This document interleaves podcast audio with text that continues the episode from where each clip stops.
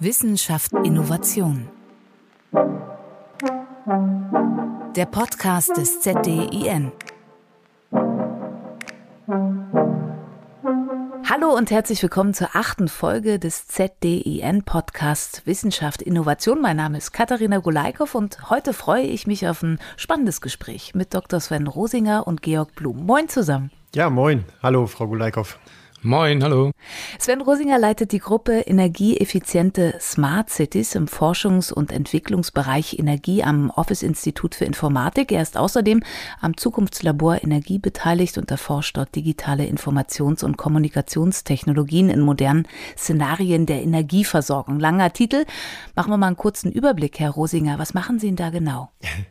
Ja, im Grunde ist meine Aufgabe, eine kleine Forschungsgruppe zu leiten. Wir sind ein Team aus im Moment acht Leuten und äh, arbeiten in verschiedenen Forschungsprojekten im Bereich Energie. Dort ist das Thema Digitalisierung im Energiebereich natürlich im Moment dominierend und äh, wir haben ganz spannende Projekte, wo wir an verschiedenen Stellen in der Region unterwegs sind, um die Energieforschung und die Energietransition eigentlich voranzubringen. Und dabei trifft er, also sie, ganz häufig auf Georg Blum. Georg Blum ist stellvertretender Clustermanager am Oldenburger Energiecluster OLEG. OLEG ist das größte technologieübergreifende Energienetzwerk im Nordwesten Deutschlands. Sie wollen das Thema erneuerbare Energien ja vorantreiben. Was macht das OLEG da genau? Ja, wir sind ein Zusammenschluss als Verein aufgestellt aus Unternehmen der Energiewirtschaft und auch forschenden Institutionen hier im Nordwesten. Den OLEG gibt es seit 15 Jahren mittlerweile und ist gegründet worden, um die erneuerbare Energiewirtschaft nach vorne zu bringen in der Region. Das heißt, ähm, damals vor allem im Bereich Wind und Biogas mehr erneuerbare Energie zu erzeugen und in die Netze zu bringen. Hat sich heute auf ein Netzwerk von über 60 Mitgliedern ähm, ausgedehnt und wir bieten als Geschäftsstelle, ähm, der wir hier vorstehen, eben Dienstleistungen für die Mitglieder an im Bereich Veranstaltungen, im Bereich Lobbyarbeit, aber auch im Bereich Forschungsprojekte zu entwickeln und zu fördern. Und wir setzen auf Informationen, um das Energiesystem der Zukunft hier im Nordwesten als Modellprojekt nach vorne zu bringen. Wir haben es ja schon gehört gerade, Sie arbeiten beide häufig zusammen in verschiedenen Projekten. Warum passen denn das Office und Oleg so gut zusammen, Herr Rosinger?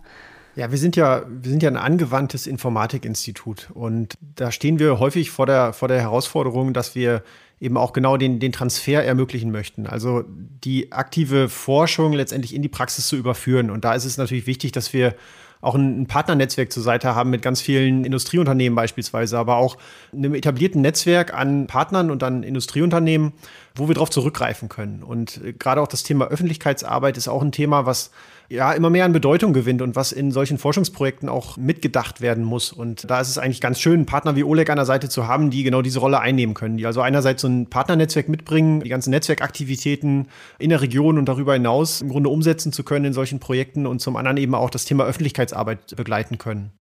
Herr Blum, was bringt Ihnen die Zusammenarbeit mit dem Office?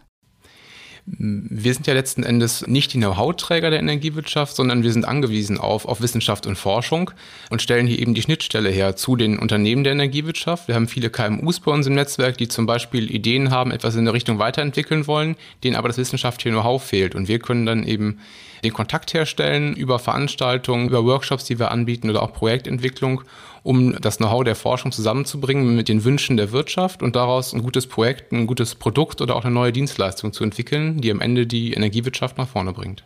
Dann gucken wir uns doch unser Thema, was wir heute besprechen wollen, etwas genauer an. Energieforschung für morgen ohne Transfer, keine Klimawende. Bevor wir da ganz genau drauf eingehen, kleiner Schwenk allgemein zum Thema Klimawende. Ja, in aller Munde nach einer Klage zum Beispiel von jungen Menschen vom Bundesverfassungsgericht gegen die Bundesregierung, weil sie ihre eigenen Klimaziele verfehlen, muss der Gesetzgeber nun nachregeln. Just hat der Bundestag ein Sofortprogramm Klimaschutz beschlossen. Acht Milliarden Euro sollen nachgesteuert werden. Herr Blum, reicht das aus? Schafft die Bundesregierung das noch aufzuholen, was sie verpasst hat in den letzten Jahren? Ja, Sie haben es schon ein Stück weit vorweggenommen. Es ist super aus meiner Sicht, dass hier ein Handlungsdruck aufgebaut wird durch Fridays for Future und auch durch die Gerichtsentscheidungen und dass Politik klar gemacht wird, ja, ihr habt in der Vergangenheit schon viel geleistet, ihr habt viel gemacht in dem Bereich, aber es ist lange noch nicht genug, gerade vor dem Hintergrund von verschärften Klimazielen. Und Klimaschutz ist in der Mitte der Gesellschaft angekommen, wird als wichtig angesehen, darf aber nicht nur ein reines Wahlkampfthema sein, sondern muss weitergedacht werden. Denn wenn man jetzt auf der einen Seite auf die, auf die Erzeugung und die Einspeisung im Stromsektor guckt, seit den 2000er Jahren, kann man sagen, man hat gute Erfolge erzielt. bis zu 50 Prozent Erneuerbare im Stromsektor beispielsweise. Ähm, aber wenn man auf die letzten Jahre guckt, dann ist die Ausbaugeschwindigkeit ganz stark zurückgegangen und ist eher von Stagnation geprägt. Und dabei ist es Konsens eigentlich in Wissenschaft und auch in der Wirtschaft, dass die Stromerzeugung aus Erneuerbaren noch viel, viel weiter ausgeweitet werden muss. Auch weil die Elektrifizierung in den Bereich Wärmeversorgung und im Mobilitätsbereich ganz stark reingeht und hier noch ein Vielfaches an Strom benötigt wird. Aber diesem Stichwort der Sektorenkopplung stehen auch weitere regulatorische Hürden entgegen, sodass die Umsetzung in der Fläche eigentlich stärker behindert wird oder auch wirtschaftlich unrentabel ist. Okay, also noch ein langer Weg, der vor uns liegt. Herr Rosinger, ähnliche Frage an Sie. Bundeskanzlerin Angela Merkel hat in ihrer letzten Woche im Bundestag auch Bilanz gezogen zu ihrer Amtszeit und zum Thema Klimawandel. Ein Thema dabei haben wir genug gegen den Klimawandel getan. Ich zitiere sie da einmal. Wenn ich mir die Situation anschaue, sagte sie, kann niemand sagen, dass wir eben genug getan haben. Die Zeit drängt wahnsinnig. Sehen Sie das genauso? Ja, auf jeden Fall drängt die Zeit. Und ich glaube, dass die nationale Politik da auch ein bisschen mit dem Rücken an der Wand steht, weil auch von internationaler Seite ein ganz schöner Druck aufgebaut wird. Auf nationaler Seite wurde gerade schon angesprochen, Fridays for Future natürlich. Aber wenn man jetzt mal ein bisschen über Deutschland hinausschaut, dann gibt es auch auf europäischer Ebene eine ganze Reihe von Regulatoriken, die sich gerade ändern und die neu dazukommen und die letztendlich auch die ganzen Mitgliedstaaten der EU vor eine ähnliche Situation stellen und auch ganz schön Druck ausüben auf die Nation. Es gab dort 2019 wurde das verabschiedet, ein, ein Legislativpaket, also eine ganze Reihe von Verordnungen und ja, Regelungen, hieß äh, Clean Energy for All Europeans Package, umgangssprachlich auch Winterpaket genannt. Also eben ein ganzes Bündel an neuen Verordnungen und Richtlinien, die letztendlich die Energie- und Klimapolitik in Europa neu ausrichten. Und da denke ich schon, dass jetzt gerade der Druck besteht, das auch in nationales Recht zu überführen und auch ganz viel und ganz stark in Richtung Regulatorik zu wirken. Und deswegen begrüße ich das natürlich auch, dass da ein entsprechender Druck aufgebaut wird. Also die Richtung ist eigentlich klar. Warum es hapert, das sind natürlich vielseitige Gründe. Ich glaube, da können wir jetzt gar nicht so auf den Punkt kommen. Wir sind uns erstmal einig, in die Richtung zu denken, ist schon mal wichtig. Kommen wir also zu unserem Thema Energieforschung für morgen. Ohne Transfer keine Klimawende. Welcher Transfer ist denn da genau gemeint? Ja, genau. Was versteht man unter dem Begriff Transfer? Also letztendlich in meinem Verständnis ist es eben die Übertragung von Forschungsergebnissen aus der Theorie hinaus in die Praxis. Das heißt auch die Wirkung von solchen Forschungsprojekten auf das Umfeld. Wenn ich das mal mit Beispielen belegen kann, es gibt sehr, sehr viele Projekte, wo die unmittelbaren Profiteure der Ergebnisse letztendlich nur die Projektbeteiligten sind. Industrieunternehmen arbeiten und kooperieren häufig zusammen und profitieren dann von den gemeinsam erschaffenen Ergebnissen. Mittlerweile erleben wir aber immer mehr, dass, weil, gerade weil das Thema Energie natürlich äh, eigentlich jeden von uns betrifft, dass viele Forschungsprojekte auch sich in eine Richtung entwickeln, dass immer mehr die Zivilgesellschaft mit einbezogen werden muss. Und das sind so die beiden Stränge. Einmal Transfer von Ergebnissen in die Wirtschaft und Wissenschaft hinaus, über das Projekt hinaus und zum anderen eben auch der Transfer in die Zivilgesellschaft hinein. Und ähm, ich glaube, diese beiden Stränge kann man so ein bisschen unterscheiden und ich glaube, die repräsentieren wir jetzt heute auch so ein bisschen hier. Ich als Vertreter der Wissenschaft und Georg Blum eben so ein bisschen als Vertreter des Industrienetzwerkes, sage ich mal, um die andere Schiene des Transfers so ein bisschen zu vermitteln oder darzustellen. Dann gehen wir doch mal in ein Beispiel rein Ihrer Zusammenarbeit und gucken uns ein Projekt an, energetisches Nachbarschaftsquartier Fliegerhorst Oldenburg. Hier arbeiten Sie ja beide echt eng zusammen und das, was Sie eben gesagt haben, Herr Rosinger, dass man einerseits wissenschaftlich ranguckt und andererseits, wie passiert die Umsetzung. Herr Blum, was entsteht da genau, dass wir es einmal erstmal alle Leute mitnehmen? Was entsteht da auf dem Fliegerhorst, auf dem ehemaligen? Es entsteht ein neues Wohnquartier letzten Endes.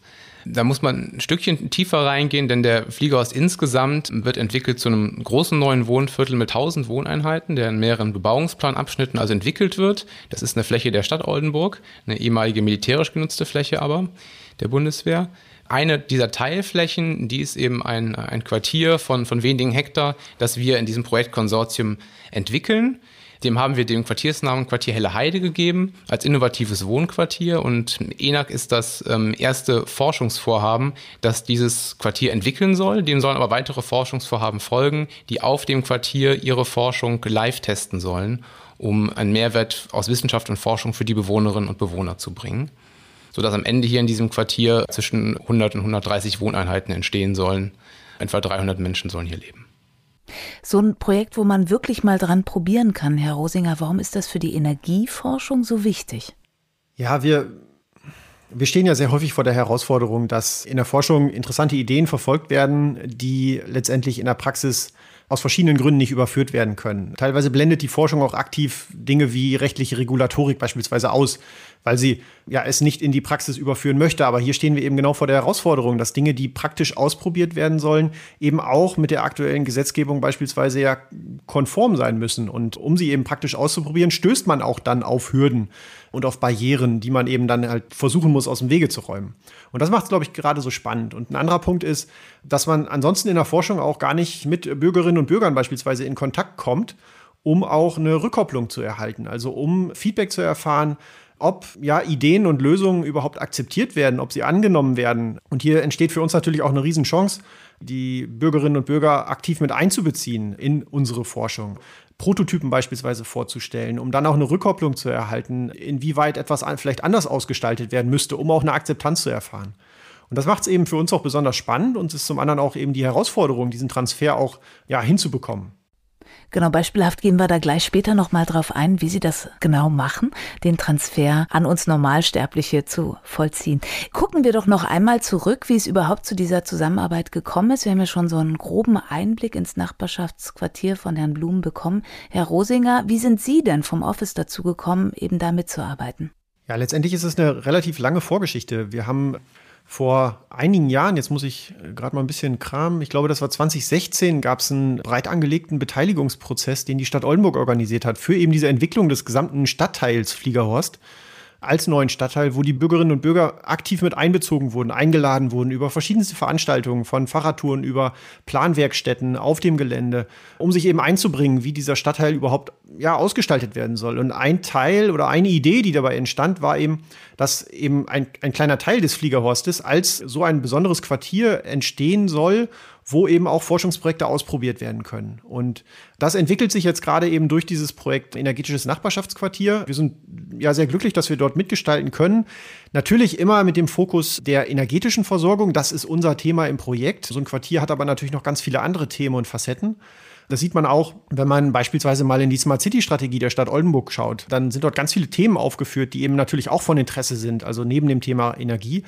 Aber das ist eben auch die Idee, vielleicht in Zukunft zusätzliche weitere Forschungsprojekte auch starten zu können, um eben auch im Quartier weitere Technologien auch ja, ausprobieren zu können. Da sind wir ja eigentlich mitten im Thema Ihres Zukunftslabors und Ihrer Forschungsarbeit, inwiefern eben digitale Technologien bei der Erzeugung und auch vom Verbrauch von Energie eingesetzt werden können.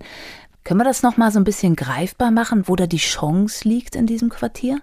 Ja, vielleicht hole ich an der Stelle nochmal, gehe ich nochmal zurück auf die europäische Ebene. In diesem Winterpaket, in dieser Maßnahmenpaket an Richtlinien ist die Idee formuliert, dass bis 2050 83 Prozent aller europäischen Bürger zu sogenannten Active Citizens werden sollen. Also aktive Bürger, die eben ja aktiv an der Energieversorgung teilhaben. Und das kann eben auf verschiedene Art und Weise geschehen. Aktuell ist die Situation so, Strom kommt aus der Steckdose. Der überwiegende Teil der Bevölkerung sind reine Konsumer, also konsumieren im Grunde Energie, sei es jetzt in Form von äh, Wärme oder eben Strombedarf oder eben für die Mobilität. Und das wird sich in Zukunft grandios wandeln. Ähm, es werden immer mehr kleine dezentrale Erzeuger mit ans Netz angekoppelt und da ergeben sich eine ganze Reihe von Möglichkeiten, wie die auch untereinander interagieren können. Also die Bürger werden aktiver Teil des Energieversorgungssystems und bekommen eine aktive Rolle, diesen auch mitgestalten zu können. Das muss nicht so sein, dass jeder nur eine Photovoltaikanlage auf seinem eigenen Dach hat. Wenn man jetzt an Mieterinnen und Mieter denkt, die in Mehrfamilienhäusern wohnen, auch die können Teil des Energieversorgungssystems werden, indem sie beispielsweise sich in Genossenschaften zusammenschließen und sogenannte Bürgerenergiegemeinschaften oder erneuerbare Energiegemeinschaften, das sind diese beiden Formen, die in diesem Legislaturpaket im Grunde schon angedacht sind auf europäischer Ebene, indem die sich dort zusammentun und eben auch eigene Anlagen betreiben, auch mit geringen Investitionsmitteln Teil ja, der Energiewende werden. Herr Blum, da gehe ich nochmal zu Ihnen über. Sie sind ja sozusagen der Mann, der auch mit den KMUs, haben Sie vorhin äh, erwähnt, also kleine und mittelständische Unternehmen, in Kontakt ist. Wie groß ist denn die Bereitschaft, Innovationen ins eigene Geschäft einfließen zu lassen? Die ist bei den Unternehmen, die bei uns im Netzwerk sind, sehr hoch. Vielleicht bildet das nicht den gesamten Markt ab, weil sich eben bei uns auch die, die Aktiven und die nach vorne gerichteten vor allem engagieren und sich austauschen wollen. Aber wir merken hier schon, dass da immer wieder gute neue Ideen sind und die sich auch ganz bewusst anpassen und sich vielleicht auch selber höhere Ziele setzen und suchen, als die Politik ihnen vorgibt.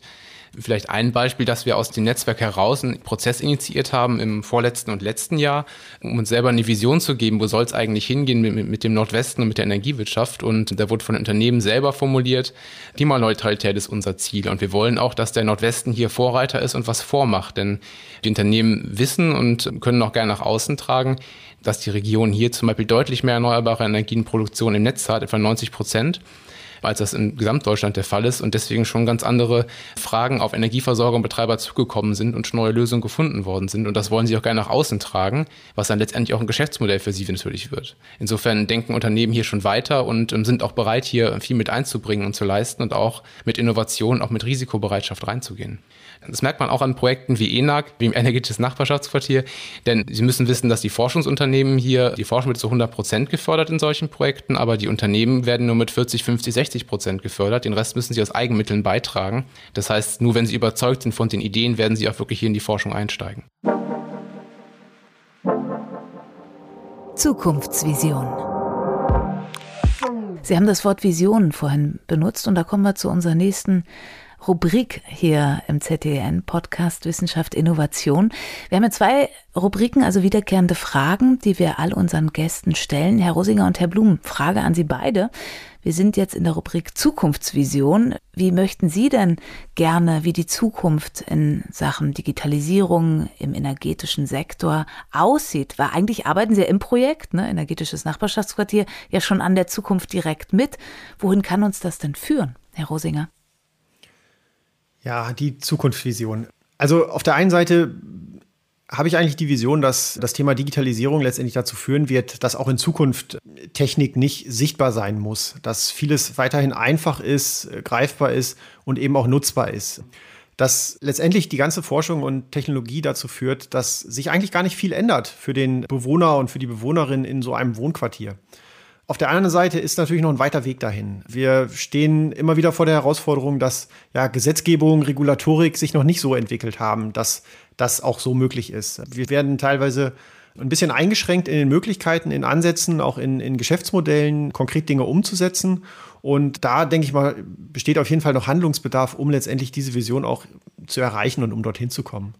Das liegt jetzt an gesetzlichen Regularien oder wo, wodurch werden sie eingeschränkt? Ja, genau. Also ein, ein Beispiel konkret, unser Ziel ist es im Projekt, die elektrische Energie im Quartier zwischen den verschiedenen Erzeugern auch so zu handeln, also wirklich zu handeln, zu kaufen und verkaufen innerhalb eines solchen Quartieres, um letztendlich nicht das Quartier komplett abzuschotten von außen, also nicht autark zu machen, aber eben um sinnvoll Überschüsse, die im Quartier entstehen, auch im Quartier halten zu können, in andere Energieformen umzuwandeln. Und dort ist es leider halt aktuell so, dass die Regulatorik dazu führt, dass gewisse Modelle wirtschaftlich nicht attraktiv sind. Das heißt, die Energie wird dann einfach ins Netz eingespeist und dann ist sie für das Quartier weg. Und das ist eigentlich schade, weil wir wollen eben diesen regionalen Aspekt ja mit berücksichtigen und mit betrachten. Und dazu ist es eben halt auch notwendig, an manchen Stellen Gesetzgebung und Regulatorik mit zu betrachten. Und da ist leider noch ein bisschen Handlungsbedarf. Dann hoffe ich, dass die richtigen Menschen sich an den richtigen Stellschrauben dafür einsetzen, dass Ihre Vision in Erfüllung geht. Herr Blum, wo geht Ihre Vision hin? Meine Vision geht ein Stück weit in Richtung der Zukunft des Quartiers Helleheide. Denn mit dem ersten Projekt Energetisches Nachbarschaftsquartier schaffen wir die Grundlagen, aber dieses Quartier Helleheide soll ja über viele Jahre hinaus für weitere Forschungsprojekte den, den, den Nährboden legen und soll eben auch Möglichkeiten bieten, dass sich Forschungsvorhaben im Bereich Mobilität, im Bereich Pflege, im Bereich Telekommunikation, im Bereich ähm, Wasserversorgung, Abwasserentsorgung und anderen Themen hier ansiedeln, auch erprobt werden, sodass wir auch langfristig hier mit Wissenschaft und mit Wirtschaft zusammen neue Dinge entwickeln können die wir dann wiederum auch in die Breite ausrollen können, dass eben solche Dinge nicht nur in einem Experimentierraum, in einem Labor funktionieren, sondern dass es auch in der Breite in anderen Quartieren, in anderen Städten Anwendung findet und erst dann gibt es auch einen guten und wichtigen Anteil für die Energiewende. Und glauben Sie, dass das funktioniert? Also ist die Bereitschaft schon also wir reden ja über Zukunftsvisionen, aber glauben Sie, dass es auch jetzt schon gehen könnte, wenn es die Möglichkeit gäbe, so Ihr Projekt, was Sie hier vor Ort ausführen, an mehreren Stellen zu machen? Ich glaube, es ist schwer, es im Ganzen zu übertragen. Also man kann so ein Quartier mit den Rahmenbedingungen nicht komplett übertragen, aber es gibt viele einzelne Komponenten, die erfolgsversprechend sind und wo man jetzt schon sagen kann, die kann man eigentlich gut übertragen und die sind auch in, in der Fläche ausrollbar. Vielleicht mit den Vorbehalten, dass, wie wir eben sagten, technische Rahmenbedingungen angepasst werden müssten, rechtliche Regulatorik muss überarbeitet werden, damit es erfolgreich sein kann oder damit es wirtschaftlich am Markt bestehen kann. Aber wir haben hier bisher schon gute Ansätze entwickelt, die auch tragfähig sind. Wissenstransfer. Und da sind wir schon schwupps in der zweiten Rubrik gelandet, Wissenstransfer. Wir haben ja schon ein wenig darüber gesprochen zu Beginn dieser Podcast-Folge. Wir betrachten ja in dieser Rubrik, wie Wissenschaft und Praxis zusammenarbeiten, denn Innovation heißt ja auch immer Orientierung am Markt. Ihr Markt ist in diesem Fall wir, wir Menschen, wir Endverbraucher, die zu erreichen. Herr Rosinger, Sie haben schon gesagt, das ist gar nicht so eine leichte Aufgabe, aber im Vorgespräch haben Sie mir schon verraten, Sie sind da ganz kreativ. Ich sag nur, Sie spielen gern mit Lego, oder Herr Rosinger? Ja, natürlich. Ich habe auch eine Tochter und wir spielen auch gerne mit Lego. Nein, aber auch im, im, Arbeitsumfeld. Wir standen vor der Herausforderung bei uns im Projekt, die vielen Fragestellungen, die sich darum drehen, wie man die Energieversorgung von einem Wohnquartier gestaltet. Da gibt es eine ganze Reihe von Fragestellungen. Welche Technologie setzt man ein? Welche Speicher? Welche Erzeuger? Welche Wärmequellen? Wie verteilt man die Energie in so einem Wohnquartier? Welche Technik hat man im Haushalt? An welchen Stellen merkt man überhaupt etwas davon? Was wird vielleicht auf Quartiersebene eingesetzt? Das sind ganz, ganz viele Fragestellungen, denen wir uns ja auch ausgesetzt sehen und letztendlich mitgestalten können. Und diese Komplexität rüberzubekommen, um überhaupt verstehen zu können, welche Fragen man beantworten muss, wenn man die Quartiersenergieversorgung letztendlich mitgestalten möchte, Dort haben wir überlegt und, und haben ein, ein Brettspiel letztendlich daraus äh, erstellt, mit dem man ganz einfach mit Hilfe von Legosteinen die CO2-Emissionen eines solchen Quartieres darstellt, nämlich in den Bereichen Stromversorgung, Wärmeversorgung und Mobilität. Das heißt, sie bauen drei Türme aus Legosteinen und je nachdem, welche Technologie eingesetzt wird, äh, verändern sich diese Türme. Das heißt, sie bauen aktiv immer Steine um, die sind, haben verschiedene Farben und verschiedene Größen. Da kann man dann relativ schnell sehen, ob das jetzt äh, erneuerbarer Strom aus äh, Windkraft, aus Solar ist oder ob das eine Gasversorgung ist oder oder oder. Also unterschiedliche Farben und unterschiedliche Größen der Legosteine veranschaulichen dann ganz schnell, wie eben die CO2-Bilanz des Quartiers aussieht. Und dieses Brettspiel haben wir im Rahmen des Projektes, das ist so ein Feierabendprojekt gewesen, was dann immer größer geworden ist und immer konkreter geworden ist, mittlerweile auch schon genutzt. In äh, Spieleabenden haben das angeboten als öffentliche Veranstaltung mit Bürgerinnen und Bürgern, um einfach dieses komplexe Thema ja, der Energieversorgung eines Quartiers auch auf verständliche Art und Weise möglichst rüberbringen zu können. Und das klappt eigentlich mittlerweile sehr gut. Wir haben eine kleine Auflage davon erstellt von diesen Spielen und die werden mittlerweile auch von anderen Städten, Kommunen, auch von anderen Forschungseinrichtungen eingesetzt, um in ihren Bürgerbeteiligungsprozessen letztendlich dieses Wissen vermitteln zu können. großen Schwung Öffentlichkeitsarbeit, um eben das Verständnis und die Begeisterung fürs Projekt auszulösen, machen auch Sie, Herr Blum. Wie sieht Ihre Öffentlichkeitsarbeit aus? Ja, wir unterscheiden hier ein Stück weit zur Öffentlichkeitsarbeit mit Bürgerinnen und Bürgern direkt, wo wir jetzt, Sven hatte eben diese Spieleabende angesprochen. Es gibt aber auch regelmäßige Angebote, relativ einfach gestrickt, sage ich mal, dass man sich am Fliegerhorst am Quartier trifft und dort eben Begehungen machen kann, geführte Touren eben machen kann, zu Fuß oder mit dem Fahrrad, um einfach zu erfahren, wie ist gerade der Baustand, was, was tut sich hier, was soll sich eben ergeben. Und das hat sich eigentlich seit Beginn des Projektes, seit die Stadt 2016 den äh, Beteiligungsprozess gemacht hat, einen sehr hohen Beliebtheit erfreut. Also die sind immer schnell ausgebucht, diese Touren, einfach weil die Leute erfahren wollen, was passiert da in der Fläche in ihrer Stadt. Und da kann man gut Dinge drüber transportieren. Beim Wissenstransfer geht es ja zum einen, wir haben gerade darüber gesprochen, in die Richtung, wie erreichen wir oder Sie, die Bürgerinnen und Bürger, zum anderen. Gerade im Verein Oleg geht es ja auch darum, verschiedene Netzwerkpartner aus der Wirtschaft zusammenzubringen. Herr Blum, wie machen Sie das? Wie geht der Wissenstransfer in die Richtung? Ja, wir versuchen hier halt im Gegensatz zur mal, Öffentlichkeitsarbeit bei Bürgerinnen und Bürgern, setzen wir auf ein stärkeres Know-how unserer Partner. Die haben natürlich ein gewisses äh, Vorwissen und ein spezifisches Interesse und das versuchen wir auch zu bedienen mit bestimmten Formaten. Da zum einen geht es so in Richtung Innovationstransfers und Workshops, die man also in internen kleineren Gruppen macht. Da hat ähm, im Projekt Energetisches Nachbarschaftsquartier auch die Universität Fechter einen guten Anteil mit dazu beigetragen, die in sogenannten Innovations- und Design Thinking Ansätzen, diesen Fall nicht mit Lego, sondern mit Playmobil gebaut hat und hier bestimmte Personas-Typen entworfen hat, um daran an diesen Personas, an diesen Personen ausgerichtet Geschäftsmodelle entwickeln zu können, um sich eine bessere Vorstellung zu verschaffen.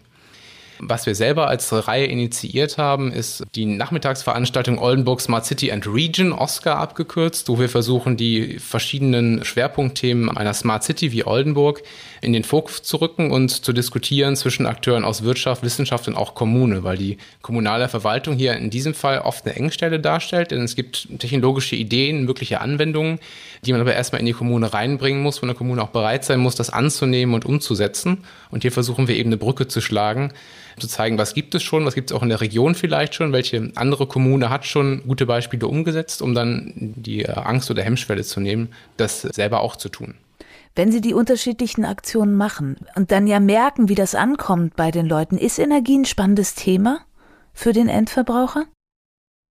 Oder ist die doof, die Frage? Nee, die Frage ist spannend, aber ein bisschen schwer zu beantworten. Aber ich kann es mal versuchen. Ja, versuchen Sie. Ich glaube, allgemein wird immer noch dieses Energie kommt aus der Steckdose genannt, aber ich glaube, ganz so ist es nicht mehr. Denn mittlerweile ist schon in der Mitte der Gesellschaft angekommen, dass das Energie halt ein sehr komplexes Thema ist und durch die Raumwirkung von erneuerbaren Energien, die ja anders ist als eine Raumwirkung von normaler fossiler Energieerzeugung, ist es noch mehr ins Blickfeld gerückt. Positiv wie negativ. Und Menschen müssen sich zwangsläufig ein Stück weit mehr mit ihrer eigenen Energieversorgung beschäftigen. Sei es, weil sie den Stromversorger regelmäßig wechseln und wählen können, sei es, weil sie sich selber beteiligen ähm, an erneuerbarer Energieerzeugung oder auch, weil sie Windkraftanlagen vor der Tür haben, die sie nicht gut finden, aber man wird damit konfrontiert. Und deswegen kommen auch immer dezidiertere Nachfragen und wir haben ganz oft bei uns den Eindruck, dass sehr gut informierte Bürgerinnen und Bürger kommen und die sich sehr genau und gut im Thema auskennen. Man darf nicht davon ausgehen, dass die Leute keine Ahnung haben, die zu einem kommen, sondern die sind, die gucken sich schon um und haben Nachfragen.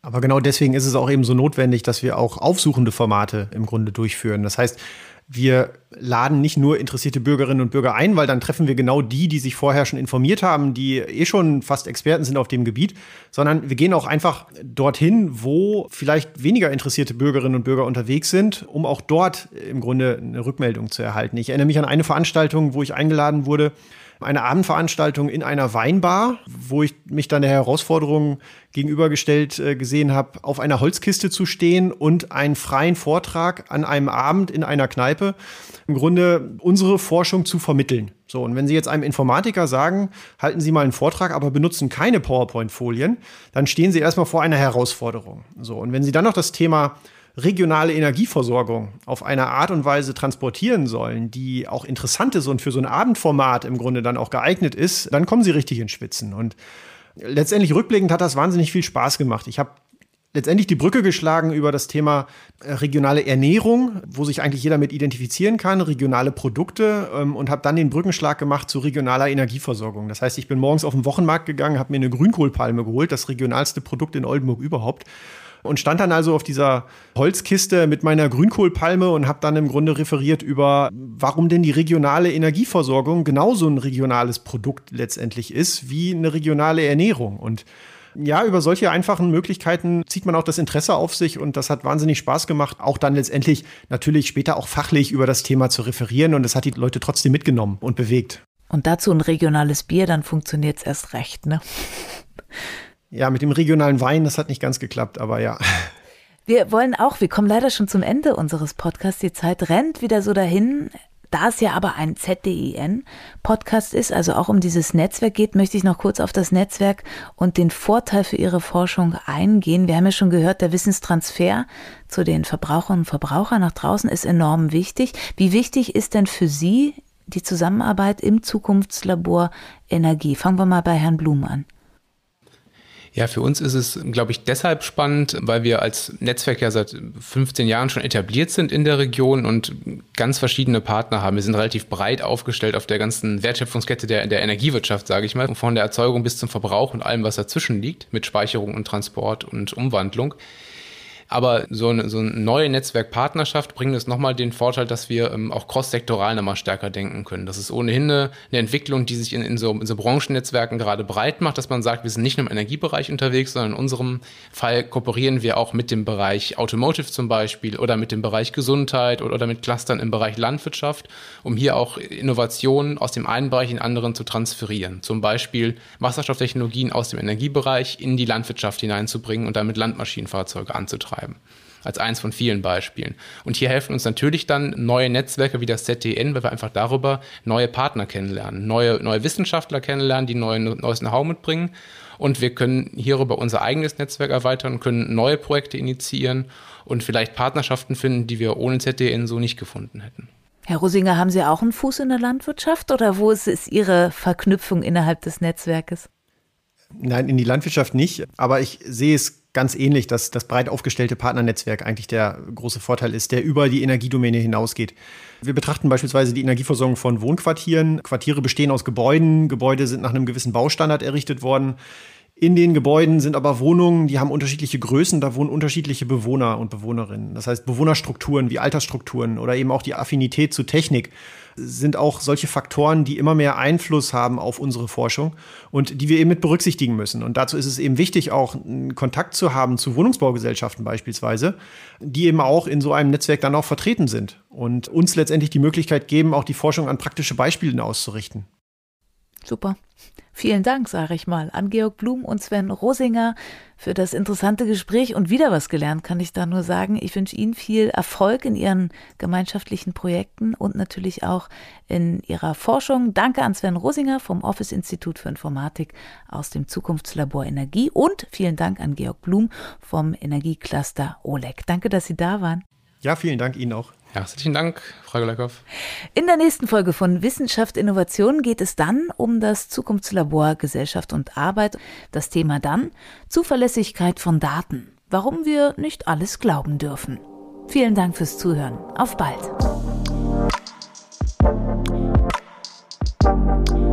Wissenschaft Innovation.